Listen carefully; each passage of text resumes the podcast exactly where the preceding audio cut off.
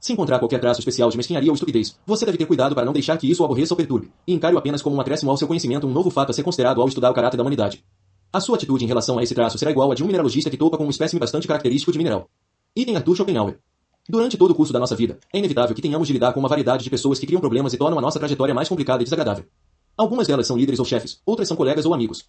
Talvez sejam agressivas ou passivo-agressivas e, em geral, manipulam as nossas emoções com maestria. Muitas vezes, demonstram charme e uma autoconfiança estimulante, têm inúmeras ideias e transbordam entusiasmo, e nós sucumbimos aos seus encantos. Apenas tarde demais, descobrimos que a segurança que manifestam é irracional e que as suas ideias são mal concebidas. No trabalho, talvez sejam aqueles que sabotam as nossas tarefas ou carreira por causa de uma inveja secreta, um deleite em nos derrubar. Ou que revelam, para nosso horror, está apenas interessados em si mesmos, utilizando-nos como degraus para concluir seus objetivos. Nessas situações, é impossível evitar que sejamos pegos de surpresa, pois não esperamos deles comportamentos desse tipo. Muitas vezes, nos será contada uma história falsa para justificar essas ações ou a fim de convenientemente culpar bodes expiatórios expiatórios, pois esses indivíduos sabem como nos confundir e nos atrair para um drama sob seu controle. Podemos protestar ou nos zangar, mas, no fim, nos sentimos impotentes e o dano está feito até que outra pessoa como essas entre em nossa vida e a história se repita. Em relação a nós mesmos e ao nosso próprio comportamento, costumamos nos sentir confusos e impotentes. Por exemplo, de repente dizemos algo que ofende o nosso chefe ou amigo, não sabemos bem de onde isso veio, mas nos frustramos ao perceber que alguma raiva ou tensão escapou de dentro. De nós de uma maneira da qual nos arrependemos. Ou nos lançamos com entusiasmo sobre um projeto ou plano, apenas para nos darmos conta de que era uma tolice e uma terrível perda de tempo. Ou, então, nos apaixonamos por alguém que é exatamente o tipo errado para nós, sabemos disso, porém não conseguimos evitar. E nos fazemos a seguinte pergunta: o que deu em mim? Nessas situações, nos vemos seguindo padrões autodestrutivos de comportamento que parecemos não conseguir controlar, como se abrigássemos um estranho dentro de nós, um demôniozinho que opera de forma independente da nossa vontade e que nos instiga a ir pelo caminho errado. E esse estranho em nosso interior é bem esquisito, ou pelo menos, mais do que nós pensamos ser. O que podemos afirmar acerca desses dois fatores, as ações desagradáveis dos outros e o nosso próprio comportamento surpreendente em certas ocasiões é que, em geral, não fazemos ideia do que os causa. Poderíamos recorrer a algumas explicações simples, como essa pessoa é maligna, sociopata ou algo deu em mim, eu não era eu mesmo. No entanto, descrições reducionistas não levam a nenhum entendimento, nem impedem que os mesmos padrões sejam repetidos. A verdade é que nós, seres humanos, vivemos na superfície, reagindo emocionalmente ao que as pessoas dizem e fazem. Formamos opiniões muito simplificadas a respeito dos outros e de nós, contentando-nos com a história mais fácil e conveniente que contamos a nós mesmos. E se, em vez disso, mergulhássemos bem ao fundo, nos aproximando das raízes verdadeiras do que causa o comportamento humano? E se fossemos capazes de entender por que alguns se tornam invejosos e tentam sabotar o nosso trabalho, ou porque a sua autoconfiança descabida os leva a se imaginar infalíveis, como deuses? E se de fato compreendêssemos a razão de as pessoas repentinamente se comportarem de modo irracional, revelando um lado muito mais sombrio da sua personalidade, ou o porquê de estarem sempre prontas para oferecer uma racionalização do seu comportamento, ou o motivo de nos voltarmos o tempo todo a líderes que apelam ao que temos de pior? E se pudéssemos julgar o caráter dos outros, evitando as más contratações e os relacionamentos pessoais que nos causam tanto dano emocional? Se entendêssemos verdadeiramente as raízes do comportamento humano, seria mais difícil para os indivíduos de tipo mais destrutivo continuarem se safando de suas atitudes. Sabendo de antemão que necessitam do nosso interesse para manter o controle, não seria tão fácil nos fascinar e iludir. Perceberíamos as suas mentiras, prevendo as suas manobras sujas e manipuladoras. Não nos permitiríamos ser arrastados para os seus dramas. E nós, finalmente, lhes tiraríamos o poder utilizando-nos de nossa habilidade de enxergar as profundezas de seu caráter. E se conseguíssemos, de maneira semelhante, analisar a nós mesmos e chegar à fonte das nossas emoções mais perturbadoras, bem como ao motivo pelo qual elas guiam nosso comportamento, por vezes contra os nossos próprios desejos? E se fossemos capazes de entender por que sentimos tamanha compulsão de querer o que os outros têm, ou por que nos, nos identificamos de modo tão intenso com o grupo a ponto de passarmos a desprezar aqueles que não fazem parte dele? E se descobríssemos o que nos leva a mentir sobre quem somos, ou afastar pessoas sem termos a intenção de fazê-lo? Ser capaz de avaliar de maneira mais clara esse estranho interior nos ajudaria a compreender que não se trata de um desconhecido, mas, de fato, de uma parte de nós, e que somos muito mais misteriosos, complexos e interessantes do que pensamos. Com essa consciência, seríamos capazes de romper os padrões negativos da nossa vida, pararíamos de inventar desculpas para nós mesmos e obteríamos maior controle sobre o que fazemos e o que acontece conosco. Esse tipo de clareza a respeito de nós e dos outros poderia mudar o curso da nossa vida de diversas maneiras, mas primeiro é necessário esclarecer um conceito comum e equivocado. Tendemos a pensar no nosso comportamento como algo amplamente consciente e voluntário. Imaginar que não estamos sempre no controle do que fazemos é uma ideia assustadora, mas é, de fato, a realidade. Estamos sujeitos a forças profundas que guiam a nossa maneira de agir e que operam abaixo do nível da nossa consciência. Nós vemos seus resultados nos nossos pensamentos, estados de espírito e ações, mas conscientemente temos pouco acesso ao que realmente desperta as nossas emoções e compele as nossas ações. Consideremos a raiva, por exemplo. Em geral, identificamos um indivíduo ou grupo como a causa desse sentimento, porém, se formos honestos e investigarmos a fundo, notaremos que aquilo que o desencadeia tem, por vezes, raízes mais profundas. O gatilho pode ser, talvez, algo ocorrido em nossa infância ou um conjunto específico de circunstâncias. Se prestarmos atenção, poderemos discernir padrões distintos quando isso. Aquilo acontece, nos enfurecemos, no entanto, no momento que sentimos raiva, não refletimos nem raciocinamos e acabamos apontando o dedo. Podemos dizer que algo parecido com isso vale para muita... Muitas das nossas emoções, tipos específicos de eventos provocam autoconfiança súbita, ou insegurança, ou ansiedade, ou atração por uma pessoa em especial, ou necessidade de atenção. Chamemos o conjunto dessas forças profundas, que nos puxam para lá e para cá, de natureza humana. Esta brota da programação específica do nosso cérebro, da configuração do nosso sistema nervoso e da maneira como nós, humanos, processamos as emoções. Tudo isso se desenvolveu e emergiu no decorrer de cerca de 5 milhões de anos, que é o tempo da nossa evolução como espécie. Podemos atribuir muitos dos detalhes da nossa natureza à maneira distinta com que evoluímos como animais sociais para garantir a nossa sobrevivência, aprendendo a cooperar com os outros, coordenando as nossas ações com o grupo em um nível elevado, criando novas formas de comunicação e métodos de manter a disciplina de todos. Esse desenvolvimento inicial vive dentro de nós e continua a determinar, mesmo no mundo moderno e sofisticado, o nosso comportamento. Para citar um exemplo, consideremos a evolução das emoções humanas. A sobrevivência dos nossos primeiros ancestrais dependeu da habilidade de se comunicarem entre si muito antes da invenção da linguagem. Desenvolveram sentimentos novos e complexos alegria, vergonha, gratidão, ciúme, ressentimento, etc., cujos sinais eram lidos de imediato no rosto, expressando um estado de espírito com rapidez e eficiência. Tornaram-se extremamente permeáveis às emoções dos indivíduos como uma forma de tornar o grupo mais unido sentindo alegria ou tristeza como um só ou de manter a coesão em face dos perigos. Até hoje, somos altamente suscetíveis aos ânimos e emoções daqueles que nos cercam, o que compele todo tipo de comportamento da nossa parte imitar aos outros de maneira inconsciente, querer o que eles querem. Querem, nos deixar levar por sentimentos virais de fúria ou indignação. Imaginamos que temos livre-arbítrio, sem perceber quão profundamente a nossa suscetibilidade às emoções dos demais membros do grupo afeta o que fazemos e o modo como respondemos. Podemos apontar para outras forças parecidas que emergiram desse passado profundo e que, de maneira similar, moldam nosso comportamento diário, como a necessidade que temos de estabelecer continuamente a nossa posição hierárquica e medir a nossa autoestima por meio do nosso status, traço que se nota entre todas as culturas de caçadores-coletores, e até entre os chimpanzés. Podemos dizer o mesmo sobre nossos instintos tribais, que nos impelem a separar as pessoas entre membros do grupo forasteiros. A essas qualidades primitivas podemos acrescentar a nossa necessidade de usar máscaras para disfarçar qualquer comportamento que seja desaprovado pela tribo, levando à formação de uma personalidade sombra a partir de todos os desejos sombrios que reprimimos. Os nossos ancestrais entendiam essa sombra e seus perigos, imaginando-a como originária de espíritos e demônios que precisavam ser exorcizados. Nós nos apoiamos num mito diferente, algo deu em mim. Uma vez que essa corrente ou força primordial dentro de nós atinge o nível da consciência, temos de reagir a ela, e a maneira pela qual fazemos isso depende de nosso espírito e circunstâncias individuais, sendo que, em geral, damos explicações superficiais sobre algo que não compreendemos de verdade. A maneira específica como evoluímos gerou um número limitado dessas forças da natureza humana, humana, as quais provocam os comportamentos que já citamos anteriormente inveja, grandiosidade, irracionalidade, análise míope, conformismo, agressividade e passivo, agressividade etc., mas também empatia e outras formas positivas de comportamento humano. Por milhares de anos, tem sido nosso destino tatear nas sombras, pela maior parte do tempo, quando se trata de entender a nós mesmos e nossa própria natureza. Vivemos sob tantas ilusões a respeito do animal humano imaginando que descendemos magicamente de uma fonte divina, de anjos, em vez de primatas, que consideramos qualquer sinal da nossa natureza primitiva e das nossas raízes animais algo profundamente doloroso, que deve ser negado e reprimido. Encobrimos impulsos sombrios com todo tipo de desculpas e racionalizações, o que facilita que algumas pessoas demonstrem os comportamentos mais desagradáveis, mas não sejam punidas por isso. Contudo, finalmente chegamos ao ponto de superar a nossa resistência à verdade a respeito de quem somos por meio do enorme peso do conhecimento que acumulamos acerca da natureza humana. Somos capazes de explorar a vasta literatura sobre psicologia acumulada pelos últimos 100 anos, inclusive os trabalhos detalhados a respeito da infância e do impacto do nosso desenvolvimento inicial, Melanie Klein, John Bowlby, Donald Winnicott, assim como as obras que dizem respeito às raízes do narcisismo, Heinz Forhut, aos lados sombrios da nossa personalidade, Carl Jung, as raízes da nossa empatia, Simon Baron Cohen, e a configuração das nossas emoções, Paul Ekman. Selecionamos os muitos avanços científicos que podem nos ajudar no nosso autoentendimento. Estudos. Quanto ao cérebro, Antônio Damasio, Joseph e Ledoux, a nossa constituição biológica singular, Edward Wilson, ao relacionamento entre corpo e mente, V.S. Ramachandra. Ramachandra, aos primatas, Frank Val, e aos caçadores-coletores, Jared Diamond, ao nosso comportamento econômico, Daniel Kahneman, e sobre como agimos em grupos, Wilfred Bion, Elliot Aronson. Também podemos incluir as obras de certos filósofos, Arthur Schopenhauer, Friedrich Nietzsche, José Ortega y Gasset, que têm iluminado tantos aspectos da natureza humana, assim como as ideias de muitos romancistas, George Eliot, Henry James, Ralph Ellison, que, por vezes, são mais sensíveis às sutilezas do nosso comportamento. E, por fim, podemos incluir a vasta e crescente biblioteca de biografias disponíveis na atualidade, revelando a natureza humana em profundidade e em ação. Este livro é uma tentativa de reunir esse imenso armazém de conhecimento e ideias de diferentes áreas. Veja as fontes principais da bibliografia selecionada, a fim de formar um guia preciso e instrutivo da natureza humana, com base em evidências, não em pontos de vista pessoais ou julgamentos morais. É uma avaliação brutalmente realista da nossa espécie, dissecando quem somos para que sejamos capazes de agir com mais consciência. Considere as leis da natureza humana um tipo de livro-código para decifrar o comportamento das pessoas, ordinário, estranho, destrutivo, a gama completa. Cada capítulo lida com um aspecto específico ou lei da natureza humana, podemos chamá-las leis no sentido de que, sob a influência dessas forças elementares, os seres humanos tendem a reagir de maneiras relativamente previsíveis e traz a história de algum indivíduo, ou indivíduos, emblemático que a ilustra, de forma negativa ou positiva.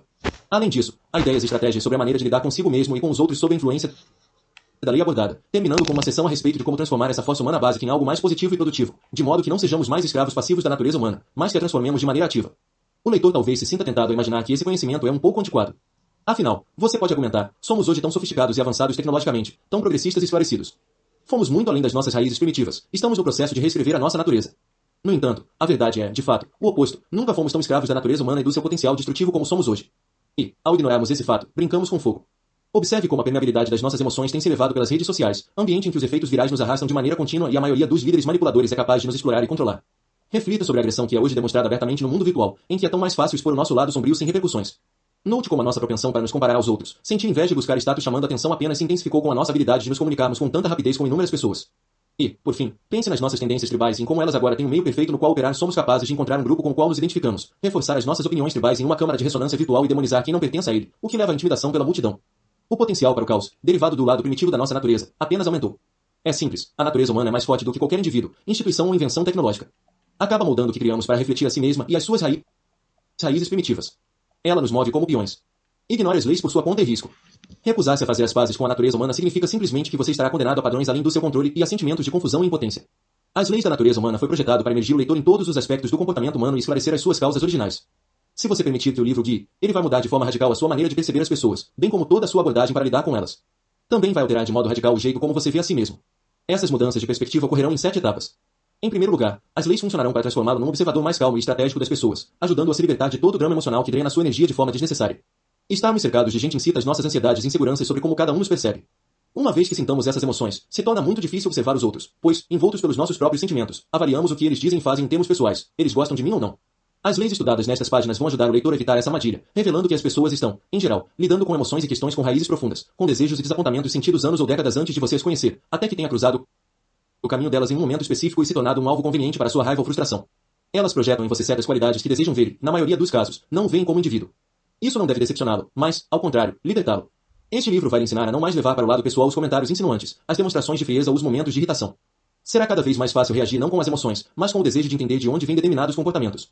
Você se sentirá muito mais calmo durante o processo, e, à medida que esse exercício se consolidar em seu interior, se tornará menos suscetível a moralizar e a julgar os outros. Em vez disso, vai aceitar os indivíduos e os seus defeitos como parte da natureza humana. As pessoas vão gostar muito mais de você quando notarem essa atitude tolerante. Em segundo lugar, as leis farão de você um mestre na interpretação dos sinais que as pessoas emitem o tempo todo, dando a você uma habilidade muito maior para lhe julgar o caráter. Normalmente, se prestamos atenção ao comportamento dos outros, nos apressamos para encaixar suas ações em certas categorias e tomar conclusões precipitadas, de forma que nos contentamos com um julgamento que se adequa aos nossos pre... preconceitos. Ou aceitamos as nossas explicações egoístas. As leis irão livrar desse hábito, deixando claro como é fácil interpretar mal as pessoas e o quanto as primeiras impressões são falsas. Você vai diminuir o passo, desconfiar do seu julgamento inicial e se treinar para analisar o que vê o leitor pensará em termos de opostos. Por exemplo, quando os indivíduos demonstram abertamente um traço de personalidade, tal como autoconfiança ou hipermasculinidade, quase sempre estão escondendo a realidade oposta. Você vai perceber que os seres humanos atuam o tempo todo para o público, fazendo um espetáculo da sua progressividade ou benevolência apenas para disfarçar melhor a própria sombra. E os sinais dessa sombra vazam na vida diária. Se alguém agir de forma que lhe pareça não condizer com a personalidade dele, você notará. O que por vezes parece característico é, na verdade, mais próximo da personalidade real. Se as pessoas são, em essência, preguiçosas ou tolas, elas deixarão pistas disso nos menores detalhes que você será capaz de perceber bem antes que o comportamento delas o prejudique. A habilidade de medir o verdadeiro valor dos outros, o seu grau de lealdade e consciência, é uma das mais importantes que se pode ter e o ajudará a evitar contratações, parcerias e relacionamentos ruins que poderiam tornar a sua vida miserável. Em terceiro lugar, as leis lhe darão o poder de enfrentar e superar os tipos tóxicos que, de maneira inevitável, cruzam nosso caminho e tendem a causar danos emocionais de longo prazo. Quem é agressivo, invejoso e manipulador não costuma se anunciar assim, ao contrário, aprendeu a parecer fascinante em seus encontros iniciais, a usar lisonjas e outros meios para nos desarmar. Quando alguém com essas características características nos surpreende com seu comportamento horroroso, nos sentimos traídos, furiosos e impotentes. Essas pessoas criam uma pressão constante, sabendo que, ao fazê-lo, subjugam a nossa mente com a sua presença, tornando duas vezes mais difícil pensarmos direito ou criarmos estratégias. Os próximos capítulos ensinarão a identificar esses tipos de antemão, e isso será a sua maior defesa contra eles. Ou você se mantém longe deles ou, prevendo-lhes as ações manipuladoras, não será surpreendido. Desse modo, poderá manter o seu equilíbrio emocional. O leitor saberá como reduzi-los mentalmente às suas dimensões reais e se concentrar nas fraquezas e inseguranças evidentes por trás de toda a arrogância. Não se deixará levar pelo mito em torno deles, e isso vai neutralizar a intimidação da qual dependem. Você vai zombar das mentiras e explicações complicadas que oferecerão para justificar seu comportamento egoísta. A sua habilidade de permanecer calmo vai enfurecê-los e, por vezes, os levará a extrapolar ou cometer algum erro. Em vez de se sentir subjugado por esses encontros, você talvez venha até apreciá-los como uma oportunidade de aperfeiçoar as suas habilidades de autodomínio e de se fortalecer.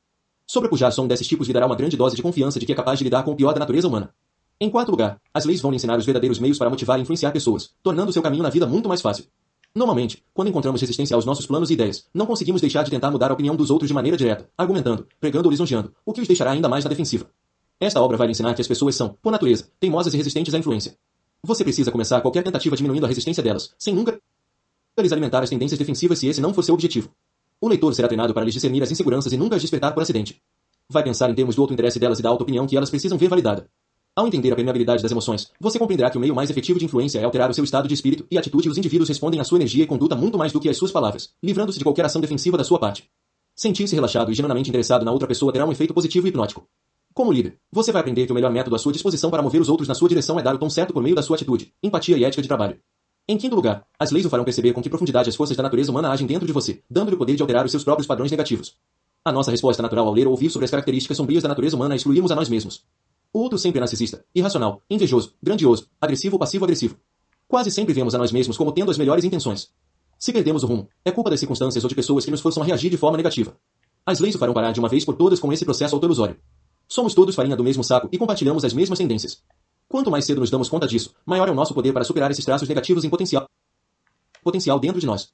Você examinará os seus próprios motivos, olhará para sua própria sombra e tomará consciência das suas próprias tendências passivo-agressivas, facilitando o processo de identificação desses elementos nos outros.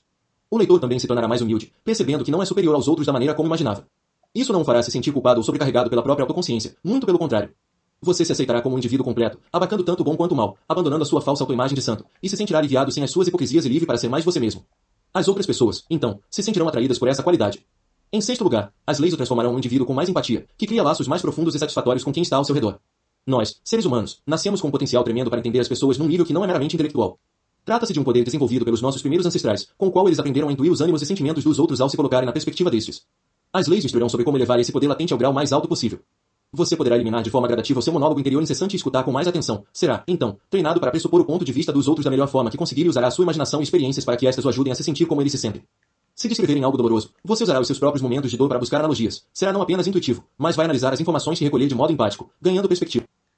Perspectiva.